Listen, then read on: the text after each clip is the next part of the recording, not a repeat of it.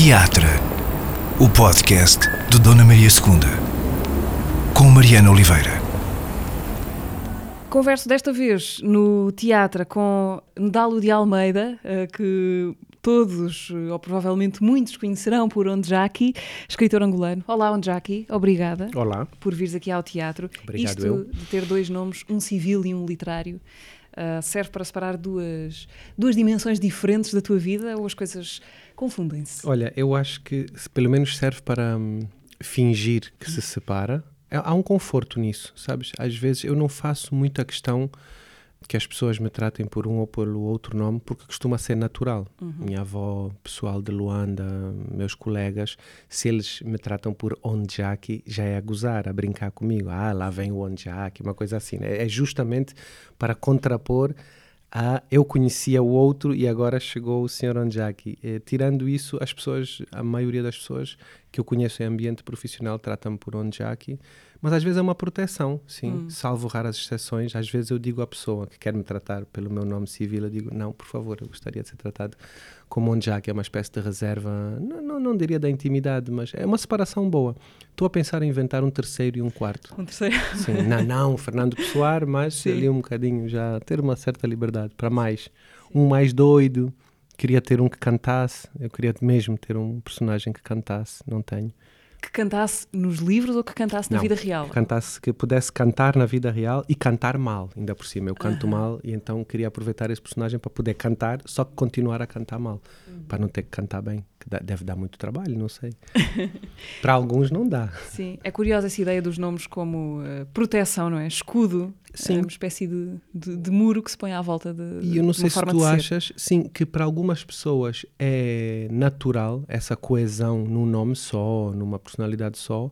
Para outras, claro que o Fernando Pessoa era um extremo, mas digo para outras, é, e, e nós que nos movimentamos nestes campos artísticos, não é? Não só os escritores, mas também os atores às vezes usam pseudónimo.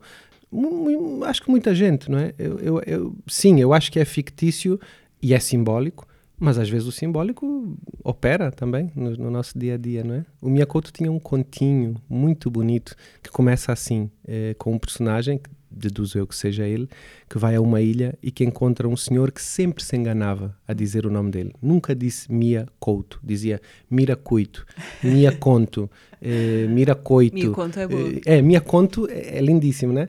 E ele, mas logo a seguir ele dizia, e eu adorava que aquele homem era uma espécie de, ele inventava nomes para mim, não é? eram só nomes, não eram vidas, mas às vezes é isso. Há uma certa inclinação para que escritores eh, africanos de língua portuguesa, eh, falando só desses, assinem com pseudónimo as suas obras Uhum. Sim. literárias. Penso no Landino Vieira, Sim. no, no Pelo Pepe Tela, menos- no próprio Miyakoto. Sim, em Angola e Moçambique. Sim. Sim. encontras alguma explicação para isso? Para essa necessidade de nomear aquele que escreve de forma diferente daquele que existe na vida civil? Não, quando eu era quando eu era criança, eu imaginava, eu- nem era uma coisa consciente. Eu fui sabendo, fui apreendendo esses nomes de alguns guerrilheiros que eram simultaneamente guerrilheiros, seja da UNITA, seja do MPLA, seja da FNLA, e eram intelectuais. E alguns, além de intelectuais, digo intelectuais porque, por exemplo, o Mário Pinto de Andrade não se considerava propriamente um escritor de ficção, embora tenha publicado poesia, mas eh, às vezes eram intelectuais no sentido de serem pensadores e outros eram escritores, Pepe Tela, mas também o Henrique Abranches, mas também um Dunduma, o nome dele era outro, nem sei qual é o nome do Dunduma, Costa Andrade, Costa Andrade, mas o nome dele de guerra já era na guerrilha Ndunduma. Depois ficou Ndunduma Uelepi, porque ele era do Lepi, que é uma região. E então eu acho que eu pensava que era por isso, como eles tinham nomes de guerrilha.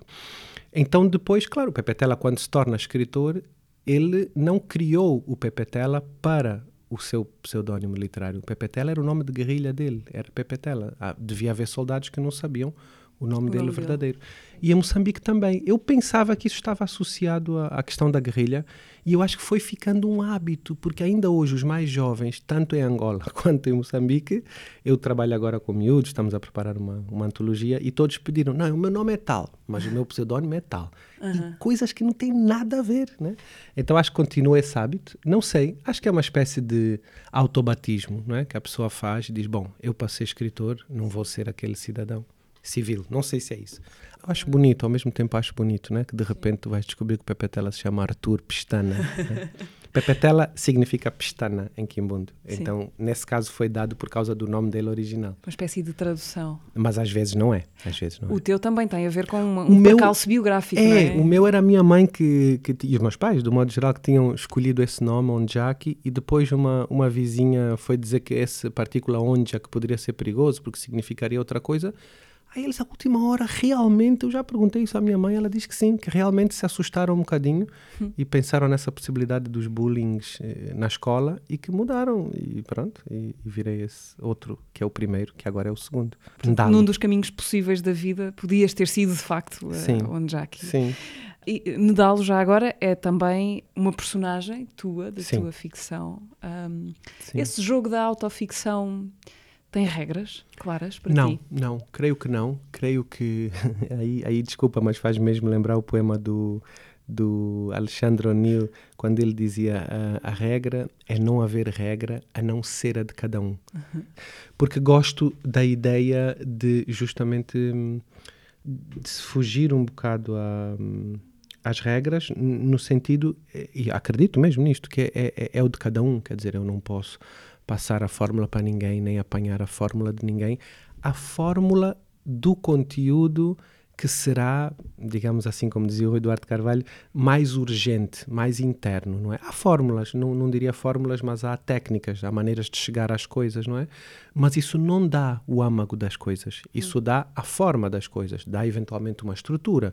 Podemos treinar, eu quando dou oficinas de escrita criativa, a primeira coisa que pergunto é o que é que vieram aqui fazer. Não sei o que é que as pessoas foram lá fazer, porque eh, a não ser que tenham lá ido experimentar uma coisa que é criar um espaço de abertura, de experimentação e de conversa. Ir à procura de soluções literárias numa oficina de escrita criativa, comigo, não, não, não dá. E às vezes as pessoas ficam assim um bocadinho, então, e que livros é que vamos ver? Qual é a teoria? Não, não há teoria, há experimentação. Por isso é que eu gosto do termo oficina. Mas não, não há regras na, na autobiografia. Por exemplo, isso que acabaste de dizer confunde as pessoas, porque há pessoas que pensam que, como eu chamei esse personagem Ndalo, que esse personagem sou eu. E eu estou convencido que não. Que não é. Mas eu entendo a confusão, obviamente, não é? Se eu, Onjaki, chamei o personagem Ndalo e o meu primeiro nome no oficial é Ndalo, Estás a provocar. é, estou a, provocar. confusão. E ponho o nome, às vezes, das minhas irmãs. Das vizinhas nem tanto, mas das minhas irmãs ponho. Agora, não sei se elas gostam ou não, mas acho que não se importaram. A tia e a Yala são mesmo nomes verdadeiros das minhas irmãs. Voltando ali ao que estavas a dizer, quer dizer que a forma, a forma para ti é, é muito menos importante na literatura do que o âmago, como lhe chamamos. Para mim, para mim, pessoalmente, se tivesse assim que ser sim ou sopas, sim. Se, eu, se, eu, se, eu, se tu me perguntasses o que é que é mais importante para mim, eh, o que digo ou como digo, para mim seria o como digo. Mas porquê? Porque é importante para mim hum, desfrutar, sonhar, até ter prazer com as literaturas, não só quando escrevo, que é mais difícil ter prazer ao escrever, mas sobretudo quando leio os outros, não é?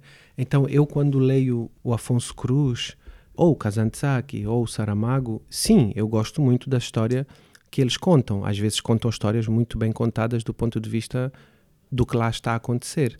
Mas o que me apaixona é o como eles contam. A mim o que me apaixona é o como o Saramago escreveu, como o Afonso Cruz escreve. Eh, há pessoas que eu acho eu que se apaixonam mais pelo ah, o livro é sobre. Eu às vezes nem sei. Se tu me perguntares agora livros da Clarice, livros do Guimarães Rosa, sinceramente, sem nenhum exagero, eu não sei sobre quê que são. Agora posso dar pistas. São sobre gente humana, são sobre sentimentos, são sobre sofrimento, são sobre desejos, são sobre amor. eh, São sobre os- aquilo os sobre o que são sempre, não é? Os seres humanos, do modo geral, sim. Sim. Uh, onde há aqui a razão para estares neste, no podcast do Teatro Nacional Dona Maria II. É verdade. Bom, a principal a é porque queríamos sim. muito conversar contigo, Muito obrigado. sem mais justificação nenhuma. Exato. Mas outra é porque o teatro também faz, ou fez, já, já me dirás qual é o tempo verbal mais certo para isto, eh, parte da, da tua vida. Tu já escreveste teatro eh, e para teatro, eh, mas eu queria saber era da tua vida como ator. Onde é que ela está? Onde é que ela esteve?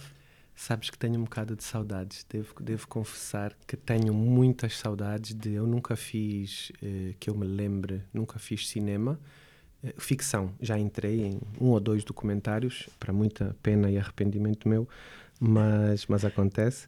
Mas o que eu tenho saudades, sim, é do, é do teatro, não é? Tanto essa parte que estás a falar de, de como ator. Eu fiz Primeiro, eu, eu estudava hum, o décimo primeiro, décimo segundo no Alto da Brandoa, na Fernando Namora.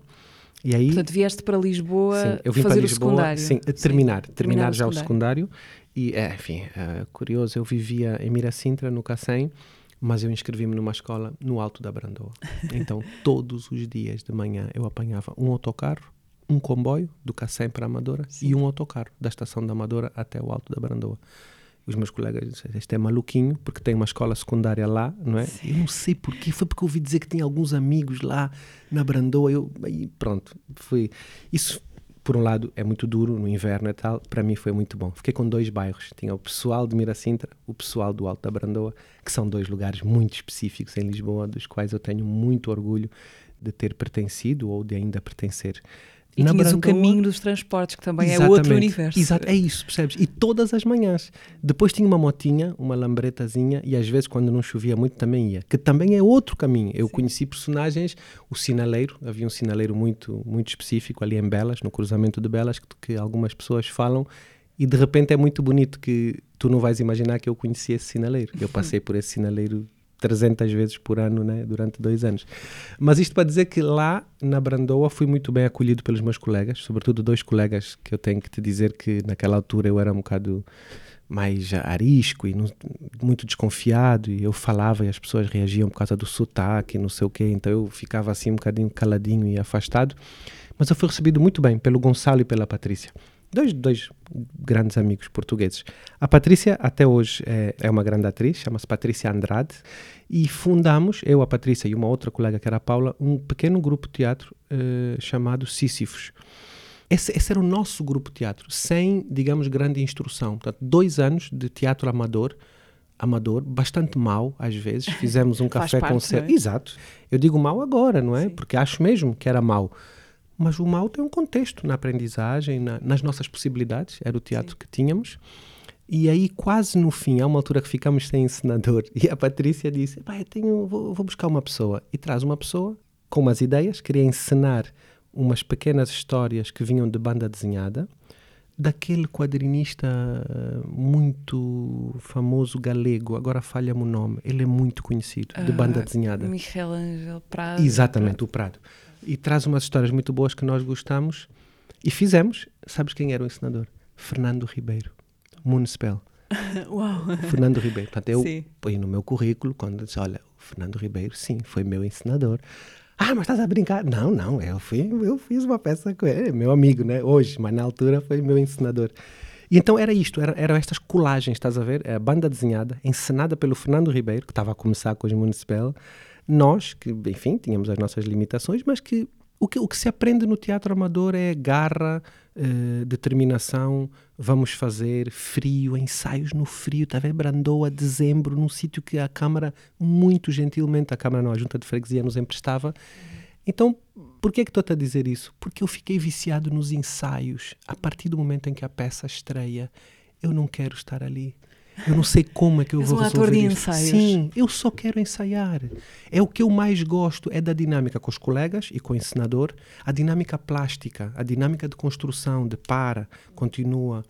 Tínhamos, depois, depois disso, corta, fica um tempinho e vou me inscrever num curso de teatro semi-profissional que era dos, dos sátiros. os sátiros Hum, brasileiros estavam sim. aqui e eu fui da última, a última turma dos sátiros, ao ponto de nós termos começado a última turma em setembro e em janeiro eles fecharam a escola, foram-se embora e um dia fomos à aula, estava eu, as minhas duas colegas e chegou o Rui, que era o professor, e nenhum dos quatro podia entrar porque estava fechado. Fecharam, foram-se embora, fecharam a porta.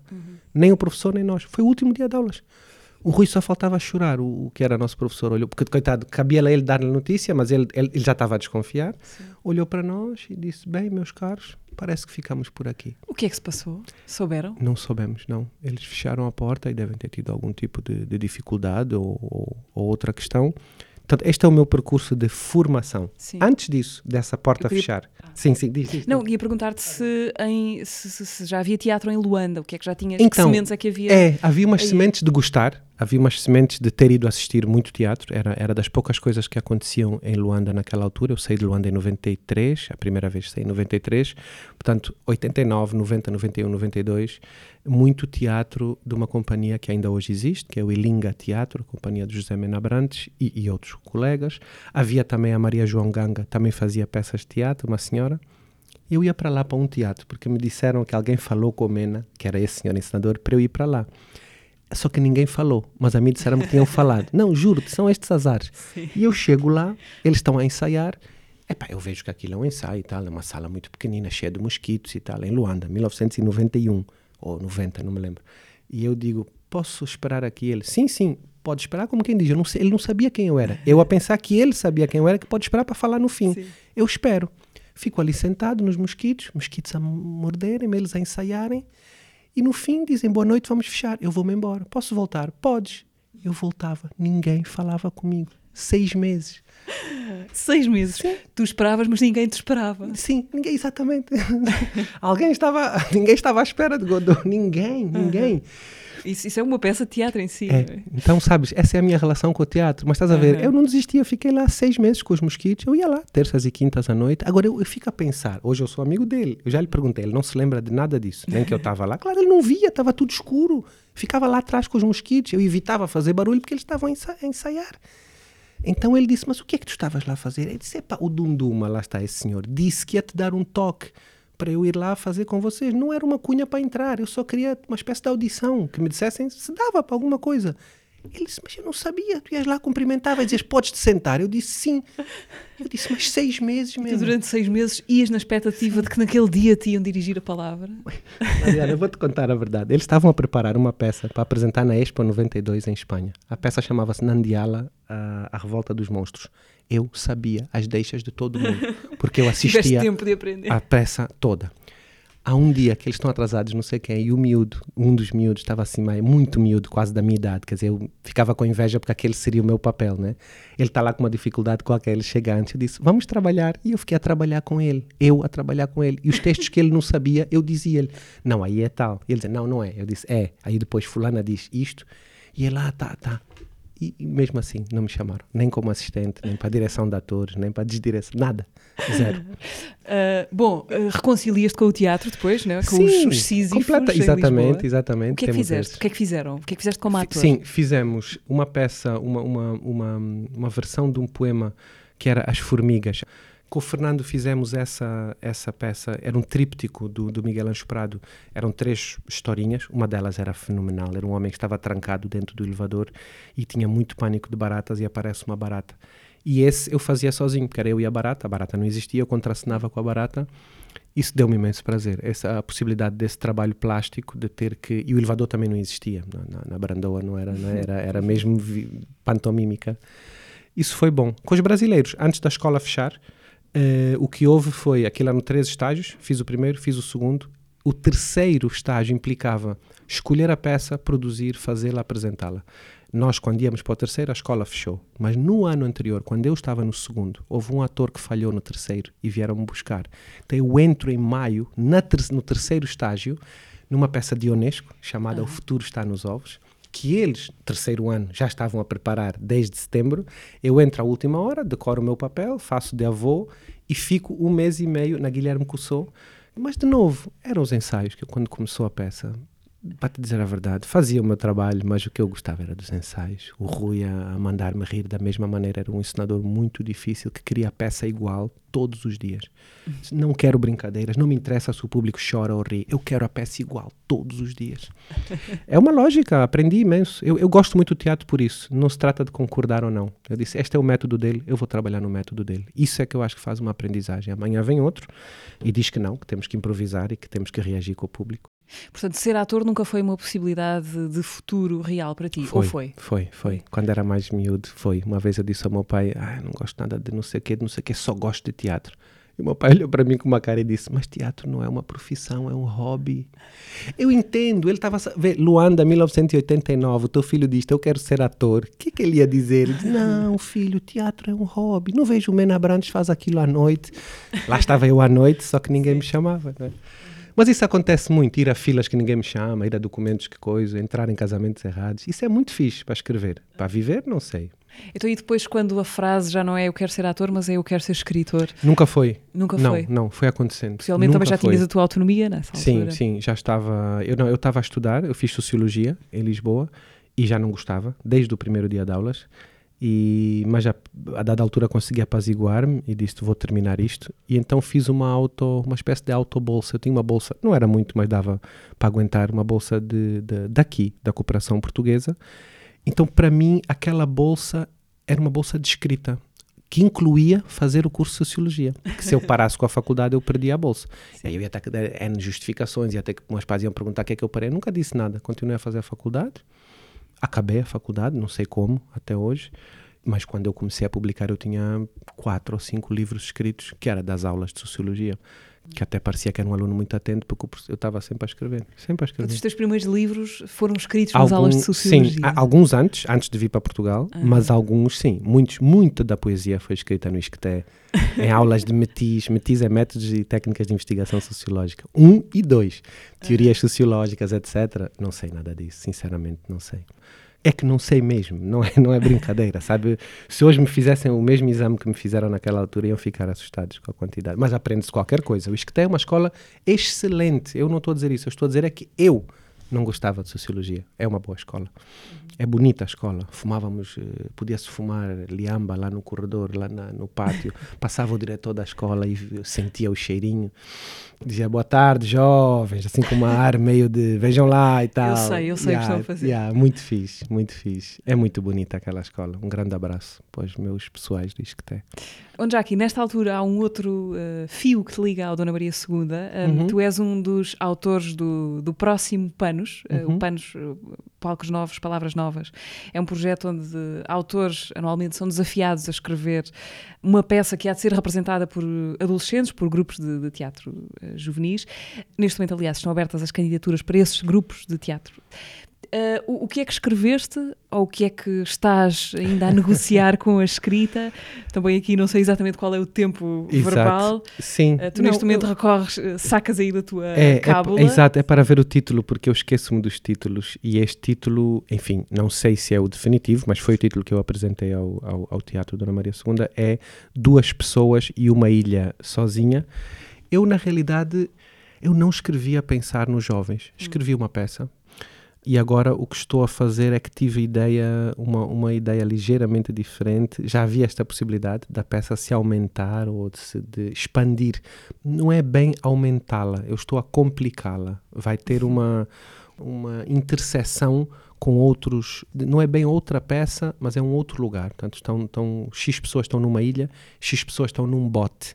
Portanto, os do bote veem a ilha de longe, mas não sabem bem se é uma ilha. Os da ilha veem o bote ao longe e não sabem bem se é um bote. E eu acho que isso depois vai de- depender da encenação. Como é que a encenação vai querer cruzar isto? Porque pode fazer por oposição, pode fazer assim lado a lado.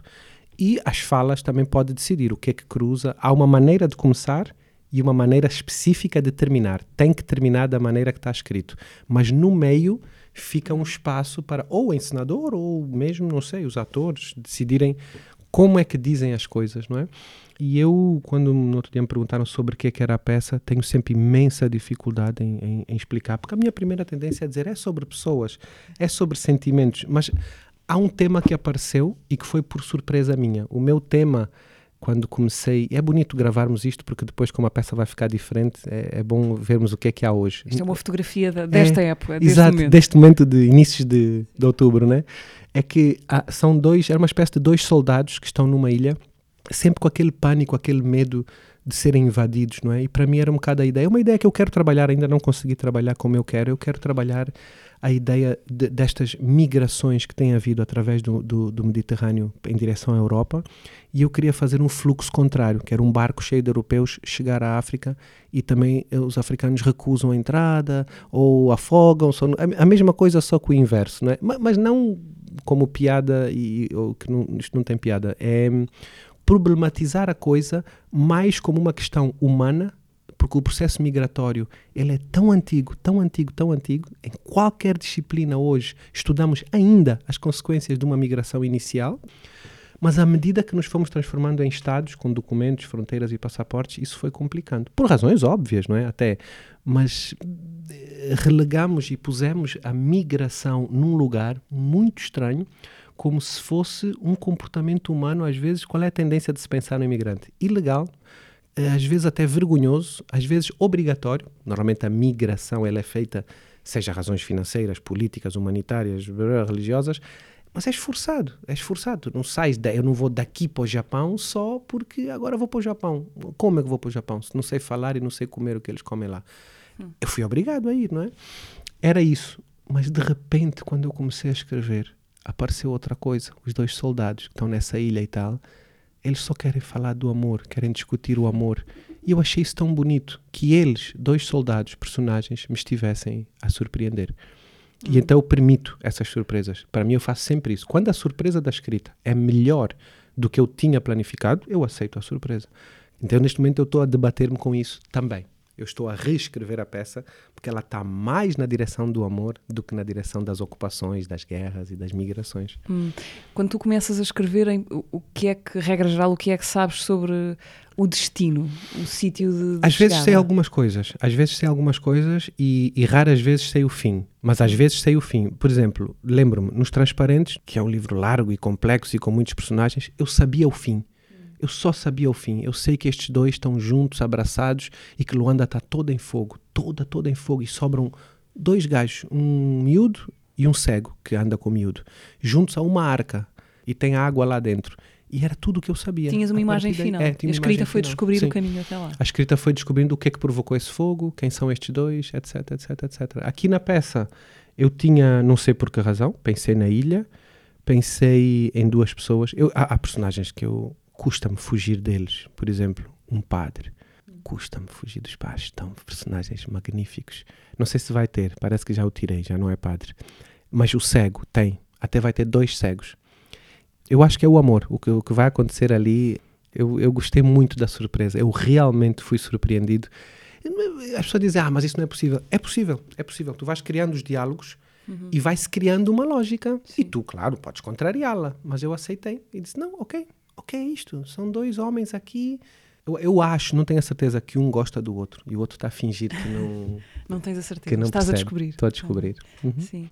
Normalmente, quem é o primeiro leitor ou leitora das coisas que escreves? Olha, é, são, são variados. Tenho dois ou três Depende. amigos barra amigas que me leem com muito carinho e atenção, que é preciso carinho para ouvir as primeiras críticas, mas é preciso muita frontalidade e muita coragem para se dizer a um escritor uh, isto não está pronto ou isto não está tão bom quanto as coisas. Eu agradeço imenso quando as pessoas me conseguem. Eu desconfio imenso. Se eu, a pessoa apresentar-te uma história e tu me disseste está ótima, está ótima, está uma maravilha, eu a minha primeira pergunta é sim, mas o que é que não está bem? O que é que não gostaste? Eu, eu sei o que é que eu gostei. E o que tu gostaste podemos discutir depois. Eu quero discutir agora. Então há uns, sim, às vezes é uma tia, quando ela não está ocupada, a irmã do meu pai. Uh, já houve tempos em que era a Paula Tavares, a escritora. Eu gostava muito de. Quando ela tinha tempo, eu, eu agora às vezes não lhe mostro coisas porque eu sei que ela tem menos tempo. E o meu editor, o Zeferino Coelho, o editor da Caminho, que é uma pessoa uma relação muito, muito longa, crítica, não é? Com muito longa, Coelho. sim. Já desde 2001 que nos conhecemos pessoalmente. Eu já o conhecia antes, ele é que não, não sabia. Eu ia eu ia aos lançamentos do Miyakoto porque eu queria muito publicar com a Caminho. Então, quando eles uma vez disseram que sim, eu fiquei à espera. Disse, tá, ok. Ah, mas não, agora estamos aqui porque o Saramago tinha ganho o prémio em 98. Só mais seis meses. E eu, tá, tudo bem, vou esperar. Ligue daqui a seis meses. Eu liguei eh, de seis em seis meses durante seis vezes, portanto, de 98 a 2001. Em 2001 eles marcaram uma reunião comigo para eu conhecer o Zeferino. Eu não queria ir lá antes. Eu era muito miúdo. Eu não queria que eles me vissem. Eu queria que eles julgassem. Até podia ser bom. Porque não deste eu... informações sobre não, ti. Não, não, não. Eventualmente pela linguagem, acho que eles sabiam que era ou angolano ou moçambicano. Pelo tipo, que eram uns contos e tinha uma uhum. linguagem oral muito demarcada. Mas eles não sabiam mais nada. Nem o nome, nem... A gente falava do título da obra. Chamava-se Momentos Daqui. Eu ligava e dizia, olha, estou a, ligar por causa daquela obra Momentos Daqui. Ah, sim, sim, olha, está aqui, vamos ler, mas eu ia lhe pedir, não se importa? Eu disse, sim, daqui a seis meses, não é? Ele, sim. E eu pensei que ia ser uma daquelas histórias, de seis em seis, tipo seis anos, mas não. Bom, falávamos de, de, de, da adolescência por causa do Panos. Eu queria recuar um bocadinho mais e Sim. falar de infância, porque é um isso. dos lugares, se não o lugar mais, eh, lugar preferido dos teus É livros e das tuas histórias. Porquê é que te interessa tanto ver o mundo como uma criança vê? Ou contar o mundo Hum, pelos olhos das crianças? olha, ao fim de. Já são alguns anos de carreira, eu, Hum. São eu pu- vi- vi- 22. eh, 22, eu, eu publiquei em 2000, mas já, já antes, né? como te disse, já estava na faculdade a fazer estas coisas. E hoje eu noto que é. hum, Não se escolhe, percebes? Não, não se escolhe. Eu não conheço bem a obra a fundo do António Lobo Antunes, mas tenho uma noção de por onde é que andam as temáticas e o, e, a- e o universo, não é? E ele não escolhe, é aquilo que ele tem no, no meio do- dos dedos, mas também no meio da pele, no meio da voz que lhe fala, no meio das urgências que lhe assistem. E não é, digamos, eu estou ainda, agora nos últimos anos, sabes, nos últimos 3, 4 anos, estou a começar a, a conseguir articular as coisas. Eu pensava que era tudo separado, não é tão separado. A infância, Sim. o gostar de estar com as crianças, o trabalhar com crianças, eu adoro trabalhar com crianças. Mesmo na livraria, eu tenho uma pequena livraria em Luanda e aos sábados às vezes eu estou lá. E bom, recebo toda a gente e falo com toda a gente, mas o que eu gosto é de estar com as crianças, não é? O que eu gosto é de e não é estar de eu lhes passar coisas, não, não, eu gosto mesmo de aprender. Ah, sim, porque há ali, ali uma ali uma uma novidade, uma frescura, mas quando eu digo frescura, é frescura na interpretação do mundo. Não é só porque a criança é criança, que é inocente, tá bem, já sabemos disso tudo. Não, mas é nós somos viciados em visões repetidas E em palavras eles ainda não. repetidas. E eles ainda é só isso. Então, para mim é uma espécie de privilégio. É como sei lá, tu dizeres, olha, ali há uma flor, sei lá, naquele filme lá do esverdeado ou azulado, que agora fizeram o dois, o Avatar. Havia uma planta de não sei que específica que tem não sei o quê. Estar perto daquela planta é um bocado isso, não é? é, é não no sentido de sugar, mas no sentido de eu me surpreendo. Eu sempre me surpreendo. Eu estou a falar com um sobrinho, com uma criança, com um primo 3 anos, me surpreende. 5, surpreende. 8, surpreende. 12, surpreende. 13, 14, 15 estão a sofrer. E é bom tentar chegar a eles e dizer: não é preciso contares tudo, não é preciso me dizeres o que é que é, mas não é preciso sofreres tudo sozinho. Escolhe uma pessoa, às vezes não é o pai, às vezes não é a mãe, às vezes não é alguém perto. Isso, isso custa-me imenso. Não consigo estar perto e ver as crianças a sofrerem. É uma dor. Não tenho jeito. Não, não, há pessoas, sei lá, pediatras. Minha irmã é pediatra, está mais treinada. Não é que não sinta, mas acho que tem um treino assim, né? Eu custa-me imenso. Eu quero é ver as crianças bem. Os adultos tenho cada vez menos paciência. Então não sei se isso tudo depois não faz com que na cabeça algumas células digam: olha, desculpe lá, onde há festa é aqui. É para aqui que vamos. E tudo bem. O que, o que é que tu achas que para um adulto eh, se torna mais eh, inacessível, até irrecuperável, desse lugar ou desse estar que foi, que foi a infância? Aquilo onde já não conseguimos É. chegar, por muito que tentemos lembrar como foi. Perdemos, diz, diz. Eu, só, eu tenho esta memória há muito, muito tempo de uma, uma, sessão pública do Miyakoto dizer qualquer coisa como hum, que nós de- de- deixamos de saber falar com as crianças. Uhum, uhum. Parece que perdemos ali uma linguagem qualquer, então Isso, perguntamos sempre isso, as mesmas coisas, não é? isso. Do, o que é que queres ser quando fores grande, É. que- como é que foi a escola, aquelas coisas muito. Sim. Eu acho que ele Ahm, tem razão. Sim, não, quer dizer, falamos a língua que falamos, não é? Sim. A, a língua portuguesa, mas não falamos a língua das crianças, não é? Eu acho que é o que desa- desaparece um pouco do espanto. O espanto é a capacidade de criar o mundo, de criar o óbvio, de criar o que já foi feito, obviamente, não é? Mas, quando eu digo espanto, é tu pensares que estás a criar o mundo pela primeira vez. Imagina que tu, sem saberes nada de nada, inventaste alguma coisa e depois dizem-te, olha, isso já foi inventado. Mas tu, não sabendo, naquele momento cumpriste a alegria e a descoberta de teres inventado algo. Eu acho que é essa essa essa fagulha eh, meio única, não é? Que vamos perdendo e depois nós vamos, nós tornamos-nos em vigilantes dos outros adultos numa regra que é eu vou te impor a regra que é proibido ser criança. Então eu estou contigo, às vezes até com a minha família, que é uma família bastante alegre, bastante parva, bastante. e a minha mãe às vezes até me diz: "Ah, hoje estamos tão parvos, tão parvos". E eu entendo isso como uma grande capacidade de lidar com o dia a dia Não estou a fazer mal a ninguém, não estou a ofender ninguém. Estou simplesmente a dizer parvoeiras, a brincar, a rir. Os angolanos têm uma coisa muito de gozar, essa coisa que a gente chama estiga, que roça muito perto do bullying, porque passa alguém e eu sou capaz de, com um piscar de olhos, dizer à minha mãe o que é que eu acho que naquela pessoa está ridículo. Se é a calça, se é o sapato. E a minha mãe ri com os olhos. Sim. E tudo bem, está tudo feito. Mas porquê? Ela diz, ah, mas vocês estão sempre a reparar nos outros. É só uma maneira também de passar o tempo. É uma performance. É uma interação sem agressão. Eu, eu interajo com a tua calça que eu achei que é ridícula. Tanto quanto tu podes achar que a minha calça, ou meus óculos, ou o meu penteado é ridículo, não é? Saímos todos ilesos, não é? Ilesos, mas rindo. Sim. Ilesos, mas a rir um pouquinho mais. E chegar ao fim do dia e brincar. É a brincadeira que desaparece. Tenho pena. Queres explicar o que é a estiga? Porque é uma coisa muito particular da realidade Até hoje angolana. não sei explicar, Mariana. Eu estou, estudo as estigas desde 1996 e até hoje ainda não consegui explicar. Sim. Há direções, não é? Eh, As, uma das primeiras definições de estiga aparece no livro para quem nunca ouviu falar do Manuel do Rui, é. do Manuel Rui Monteiro. E depois, mais tarde, numa entrevista com Michel Laban, ele perguntou-me o que era a estiga. Eu disse, olha, eu não sei, eu acho que é uma espécie de brincadeira. O que se busca é ofender, de facto, ofender o outro. Isso é o que se busca. Esse é, uh, agora, o que acontece é um jogo com entre duas crianças, mais alguns que estão perto, que eu chamo os agitadores, e depois os outros que estão assistir, que é assistência. Isso faz três anéisinhos, né? o da assistência, o dos agitadores e duas pessoas que estão em confronto. Rapidamente, estes agitadores podem substituir e passar para o confronto porque estão mais perto. Sim, uma espécie de battle do rap Sim, parecido. é, é, é uma espécie de battle em, em, em, em Maputo, chamam Mapoco, que é fazer pouco, gozar com. Existe em Nápoles, existe em algumas culturas coisas parecidas. E mesmo aqui, desgarrada, Exato, sim. eh, desafio no Brasil, não é a mesma estrutura de conteúdos, mas no fundo acaba por ser um desafio neste sentido. Confronto, perdão. Mas é uma coisa especificamente infantil das crianças. Depois, depois as pessoas abandonam. A partir dos, eu diria que 10, 11, a própria criança acha que aquilo já é para os outros pequeninos fazerem, que ele já está noutra brincadeira e tal. Mas aí entre os 5 e os 10 é muito sério, era muito sério. E uma das hipóteses que eu coloquei quando fiz alguns trabalhos sobre isso, que é uma coisa que eu chamei de relações de poder na infância, porque o castigo atrás, quando tu és o melhor estigador da rua ou do bairro, se tu fores o melhor estigador da Madragoa, toda a gente na Madragoa sabe que tu és o melhor estigador ou estigadora.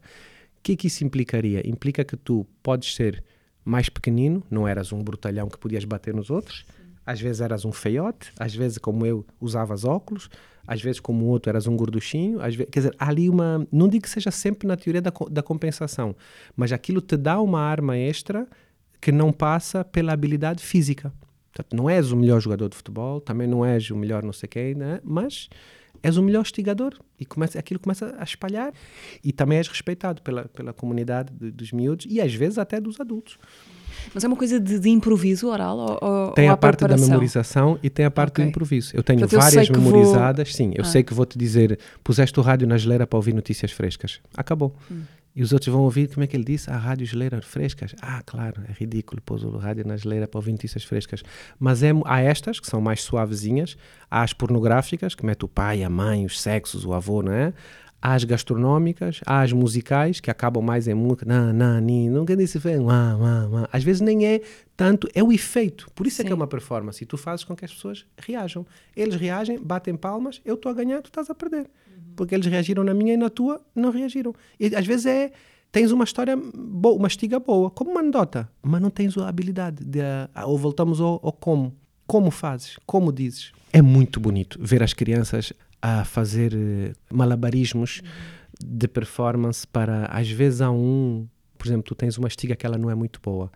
Então depende mais da maneira, eu chamo arremessar, da maneira como, como eu vou dizê-la, não é?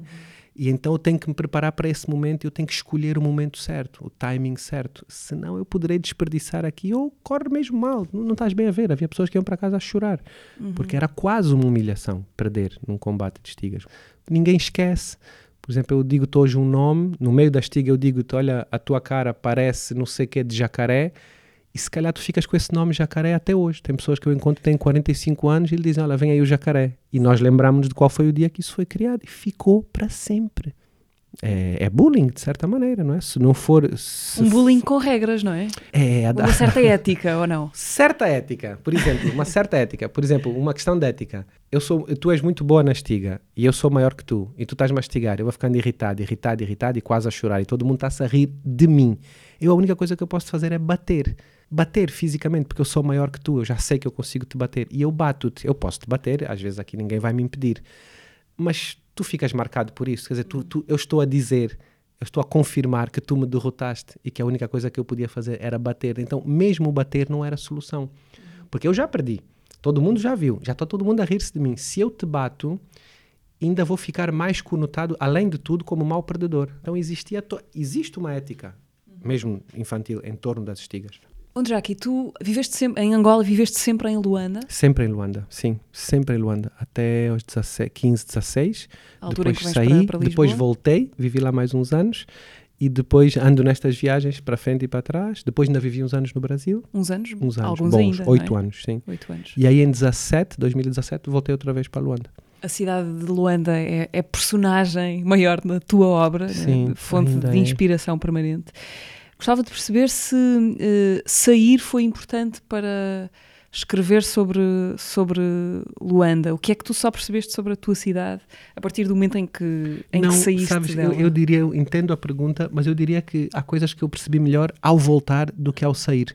Quando eu saí, o que acontece, e eu tinha algum cuidado com isso, é que te cria um manto e uma ilusão de saudade, onde é preciso ter cuidado para não pôr tudo a brilhar, porque de longe parece que tudo brilha mais, não é?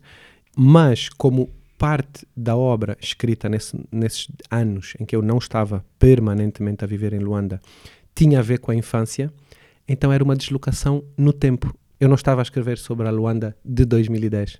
Eu estava a escrever sobre 84, 88. Então não interessa onde é que eu estava, né? é uma deslocação no tempo. E essa deslocação no tempo ainda a faço bem. Tenho uns canais muito bons, que não sei muito bem porquê. A memória? A memória, eu, eu sou, tenho muito má memória, mas muito má. Mas de repente lembro-me com quem é que fiz xixi em outubro de 84 num desafio de futebol na escola. Era o Cláudio e tinha uma blusa azul. Isso eu lembro-me agora. Uau. Há coisas que não. Eles ficam espantados quando eu encontro esses personagens que são verdadeiros, né? Da, da escola e da rua. Eles dizem. Mas, mas também me trai a memória. Eu pus os calções verdes do Bruno e eles já me disseram que o Bruno nunca pôs calções verdes. Portanto, também há, há construções.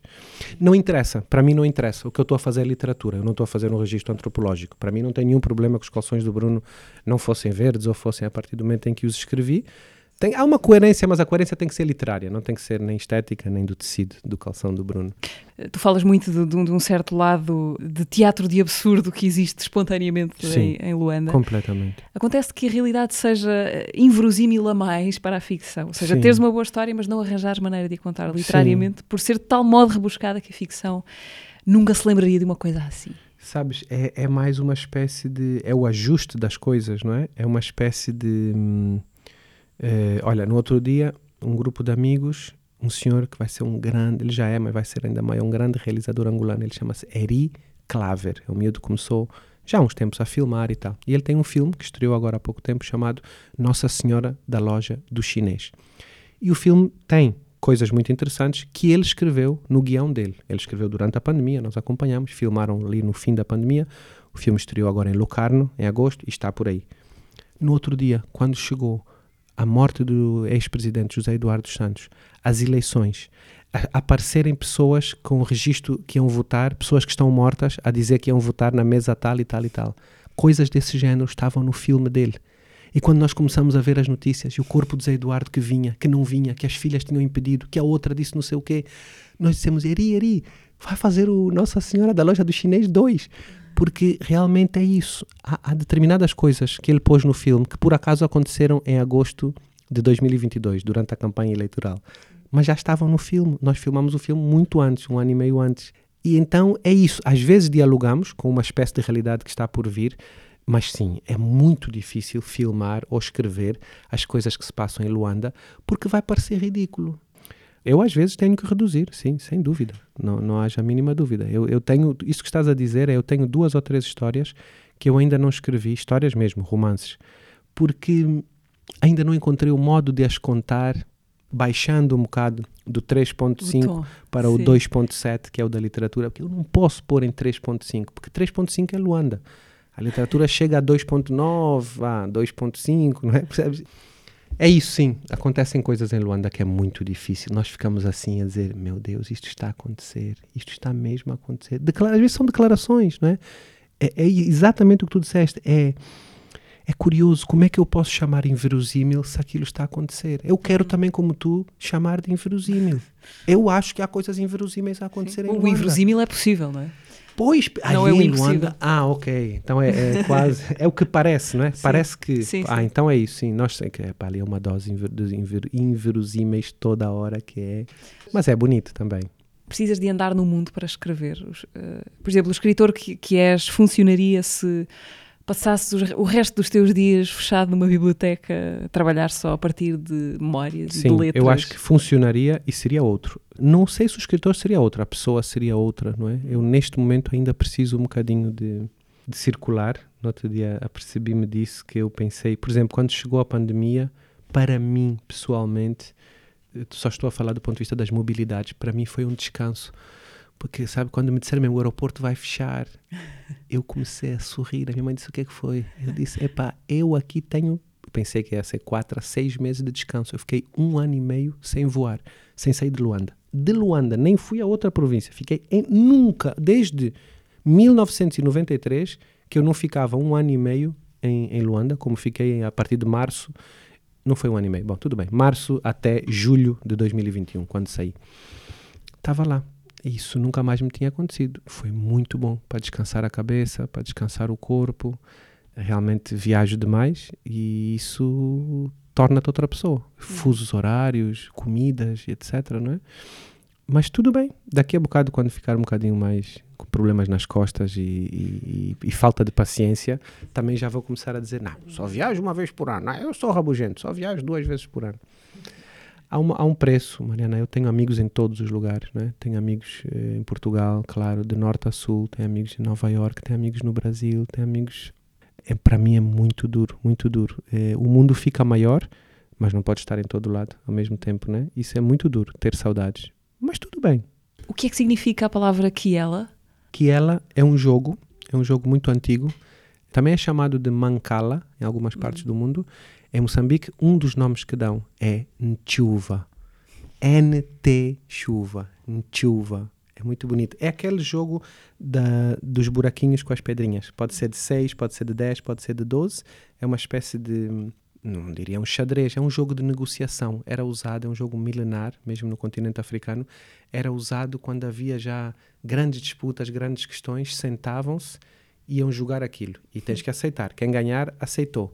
Só que era tanto tempo, tão bom o jogo, que às vezes as pessoas acabavam por se entender durante esse jogo. Houve uma coisa muito bonita que me aconteceu, desculpa, só porque falaste daquela. Kiela que é o nome da É o nome da livraria. livraria. E antes de ser o nome da livraria, já era o nome desse jogo há mil anos. E eu eh, aprendi a jogar, sabia o que era, mas não sabia jogar. Uma vez estou em Maputo e é um italiano, Matteo Angios, que me ensinou, um italiano em Maputo que me ensinou a jogar aquela. Aí eu venho para Luanda e começo a ensinar os meus sobrinhos durante a pandemia. E tenho um sobrinho que é mais das atividades do futebol, da natação e dos iPads e tal. E ele adorava e pedia-me, ia-me buscar, vamos jogar. Então fizemos em casa, com uns buraquinhos, uns feijões, e jogávamos, fizemos mesmo com cartão, um cardboard de Kiela. Existem pelo menos 222 regras, maneiras de jogar. Eu só conheço três. É muito bom, é muito interessante. E foi com esta ideia que fizemos a livraria Kiela, ideia de negociação, de paciência, de jogo, de lúdico. E a editora chama-se Cacimbo, mas as duas com capa, mesmo Cacimbo escrevemos com capa. Então a nossa estética é toda em torno desse, desse capa. Como é que está a ser ter uma livraria em Luanda? Abriu há não muito tempo, dois é? anos, Dois anos. fizemos dois anos agora, em agosto. Está a correr bem, eu acho que também corre bem ainda porque é novidade. Os miúdos, eu digo miúdos porque são mais novos, que trabalham na livraria, a Sara, sobretudo, é muito ativa, então pede uma autorização. Eu quero organizar concurso de poesia falada. E eu, sim senhor, avança. Somos três sócios, não sou só eu, mas muita da programação da livraria passa por mim. Eu e ela, e a Sara. Então é, há novidades, que também fazemos concertos de música lá na, na- isso é outro meu sócio César que trata disso, faz uh, os concertos, chamam-se Jam, Kiela Jam Session e tem havido coisas muito bonitas. Onde aqui vamos rapidamente rever alguns momentos do teatro passado. Uhum. Visitou-nos o fundador do Teatro Experimental de Cascais, Carlos Avilés. Eu acho que o teatro é todo experimental.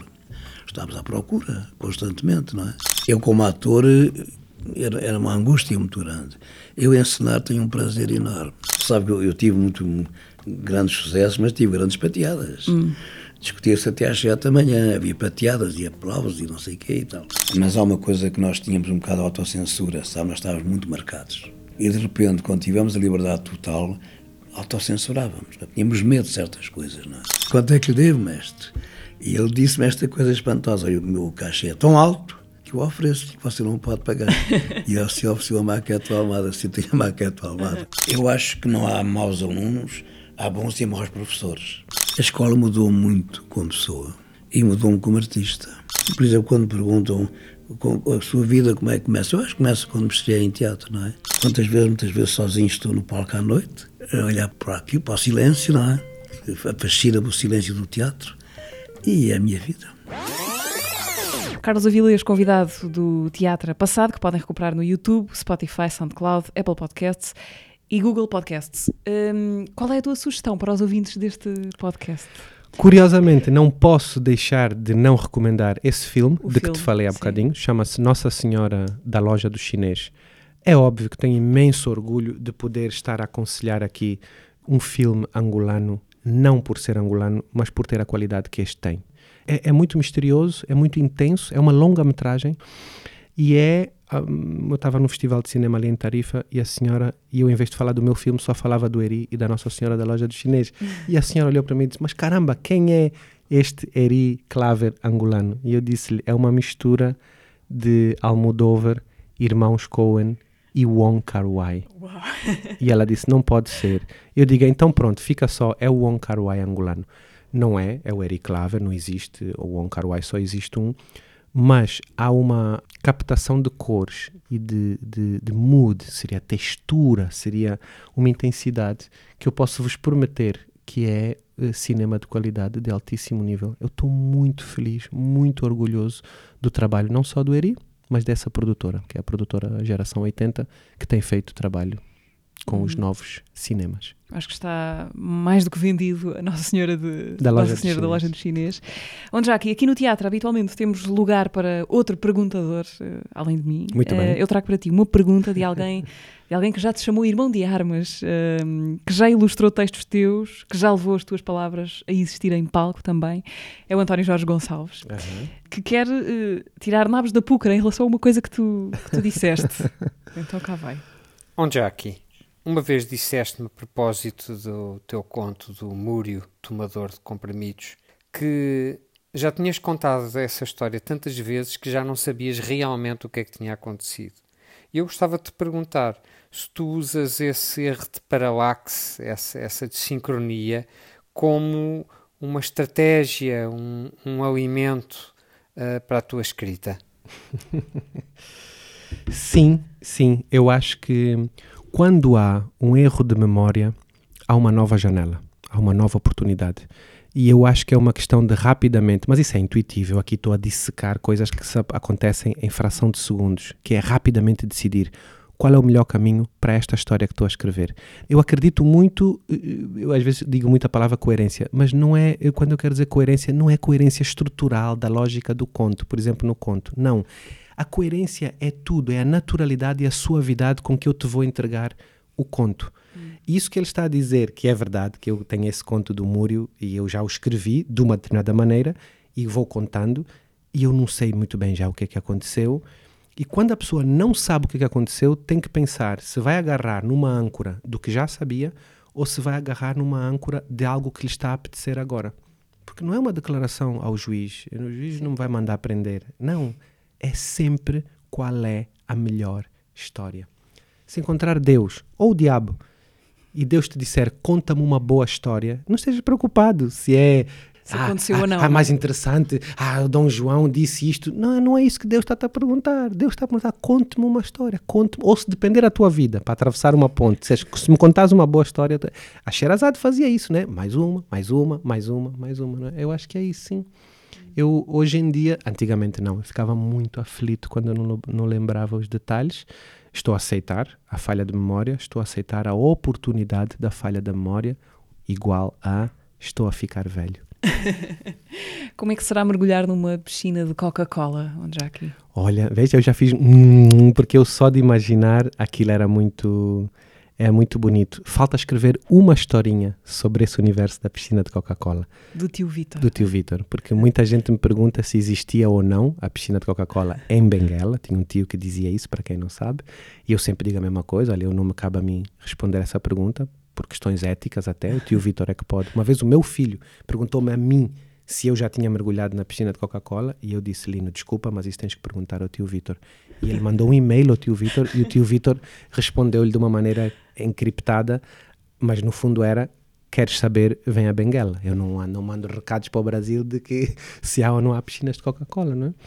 Mas é, é sobre o dia em que ele nos levou a ver à piscina de Coca-Cola. Eu tenho que escrever essa história. Isso ainda está por, está por está acontecer. porque ainda não me saiu da maneira correta. Não é teórico, não pode ser teórico. Tem que ser um dia, isso vai ser um dia, tem que ser um dia em que abre-se a janela e tem que sentar e escrever essa história. Era um amor de pessoa, esse tio Vitor. Lá está, tinha essa noção de que o que era preciso era acompanhar o brilho nos olhos das crianças e não dizer às crianças como é que o olho brilha. Ele tinha muito esta noção. Se fosse preciso atirar-se para o chão para estar contigo no chão, ele atirava. Se for preciso dizer que existia uma piscina de Coca-Cola para tu ires a Benguela, ah, mas depois vou a Benguela e não há piscina de Coca-Cola. E os dias que ficaste a pensar na piscina de Coca-Cola? E em Benguela inventa-se outra coisa, Ah, exatamente. Ele chegava lá e dizia: pá, agora vai prenda do dia. Tinha uma coisa que era prenda do dia. Andou 10 dias a enrolar-nos para não nos levar à piscina de Coca-Cola. No último dia, levou-nos. No último dia, eu já tinha, já pensava que não íamos. Não te posso contar o que é que aconteceu, porque ainda não escrevi. Mas no último dia, levou-nos. E a mulher dele, a tia Fernanda, ficou muito espantada, porque ela acordou de manhã e disse: Prepara os miúdos, eu vou levá-los à piscina de Coca-Cola. Mandou-nos para o fato de banho, eh, chinelos de. Pronto, como se fosse para um sítio de coisa, molhado, da, da, da, né? Sim. Ela ainda pensou: vão para a praia e tal. E ele: Não, é. E ele: Vitor, tu sabes o que estás a fazer? E ele: Sim, sim, eles vão comigo. E fomos no carro com ele. E essa história vocês podem perguntar aos meus primos, porque estava lá a Naima, o Amilcar e a Tissola, que é a minha irmã. Éramos os quatro. Ok, vamos esperar para saber no, nesse, no futuro livro. Vamos ver se o. António, se o António quer pegar nisso. Aham. Pode ser que ele queira. Onde já aqui, muito obrigada Não, por esta obrigado eu. conversa. Obrigado eu pelas tuas perguntas bem boas. Obrigada. O Anjaki foi convidado desta quinzena do teatro. Podem ouvir esta e as outras conversas ah, no Spotify, YouTube, SoundCloud, Apple Podcasts e Google Podcasts. Nós voltamos para outra conversa daqui a 15 dias. Até lá. Tchau. Tá, obrigada. Nada.